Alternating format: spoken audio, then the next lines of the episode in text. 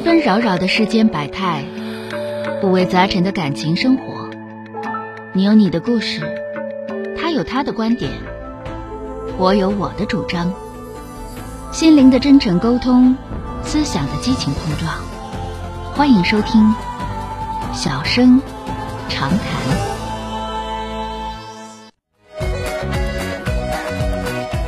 好的，下面呢，马上来迎进热线啊，打进八五八幺五九九九二号线的这位女士，喂，你好，主持人您好，哎，你好，电话接进来了，我是钟晓啊，怎么了？听您节目好多年了，我还是紧张，别紧张啊，我还打了个草稿。河北的听众啊，说说河北一沧州的。听一听口音就是说说遇到什么情况了啊？呃，嗯，我我我和老公结婚十四年了，然后感情基础挺好，现在遇到的问题就是，呃，价值观不一样。嗯嗯，嗯，结婚说十四年，发现价值观不一样啊，说说具体事儿。一直不一嗯一从结婚的时候，嗯、我零零六年结婚，当时我就想买房，然后他就觉得，嗯，贷款买房不合适，嗯呃，然后就没买。最后呢，过了两年买了一个没有产权的这种小产权，嗯呃、当时花了是十三万，哦呃，现在的市值也就值二十万左右。啊嗯、这几年我们结婚十四年了嘛，我们攒了大约有五十万吧。嗯呃，然后他头两天那个投资商场，然后拿走二十万，我们现在还有四十万。嗯他现在就想买房，因为他看到房价涨了，他也不计较贷款不合适了。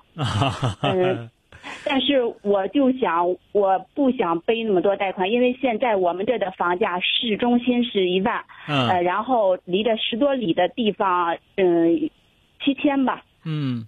嗯，我我我的想法，我也想买，但是我感觉要是首付四十万买个我们两个孩子还有一个老人，嗯。买个三十就得一百二十万左右，啊。我就得背七十万的贷款，嗯。我就觉得压力挺大的。嗯嗯，那我想听听您的意见。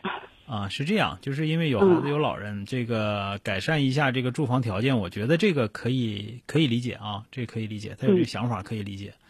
呃，但是呢，就是这个你说这个还贷压力的问题啊，这个我可以给你个非常简单的一个事儿，就是如果说依你们俩现贷，就是一般都是二十年是吧？嗯二十年，如果以你们俩现在的收入还贷，每个月的还贷额不超过你们两个人收入的三分之一，就可以搞。嗯哦，对，就按照这个来做。那个还有呢，就是一定要告诉你爱人，就是说你一旦背上贷款之后，你就会丧失一些机会。你要知道，就比方说，你有贷款之后，你就不敢囫囵了，对吧？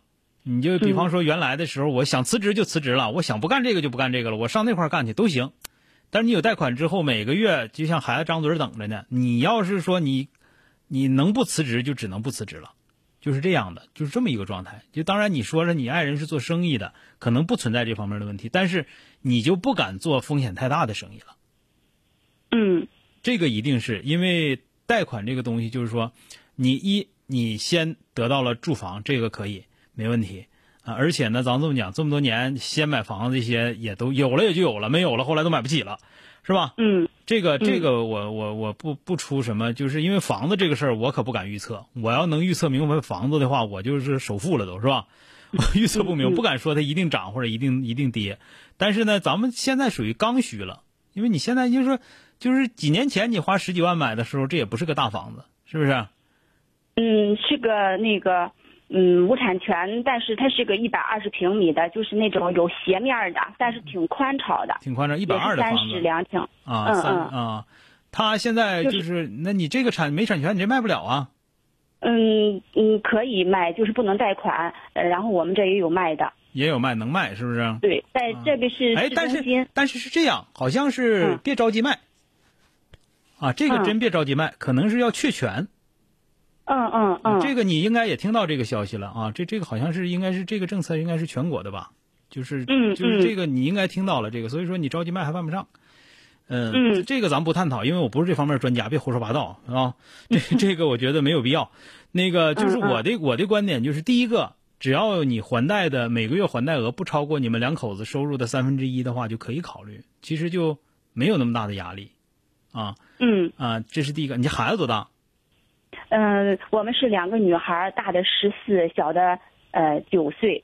啊啊，行，没事儿，那那问题不大，因为十四还有四年上大学，嗯对吧？高中的这一段，反正应该你们俩要做生意的话，这个问题应该不算太大。啊，嗯，那个主持人，我想插一句，他想离着十多里地的那个偏远一点的那个地方买，因为那个房价便宜，七千一平。其实我我倒是建议离学离孩子学校近是最重要的。嗯对，就是哪怕说偏点那块有好学校也行，对我们这儿没有新开盘的，嗯近点的都是那种十多年、二十年左右的那种老房子，啊现在新盘它不开。啊，嗯。反正就是我觉得，就是我咱俩别的就别说了啊，就是说，嗯嗯嗯。我就说就是说的，一个是考虑到压力的问题，一个是买房子的问题。如果说嗯能对于这个孩子和老人这块儿的这个这个住房条件提升，因为一百二三室的住的好像挺挤啊，嗯。你要是一百五三室的还是可以的，对吧？嗯，那个，嗯。如果说为了这个孩子的这个这个这个改善居住环境，说的这属于刚需啊，这个嗯。这个可以，但是压力这块呢，就是不超过两口子收入的三分之一的话，应该问题不大。但是付出的代价就是说，你的风险抗风险能力，你的家庭抗风险能力一定是降低了啊，嗯这个就是说的你的选择性一定是少了。这个就是他做好这个思想准备就可以，但是选择性少也不是说就啥也干不了了，那不是啊。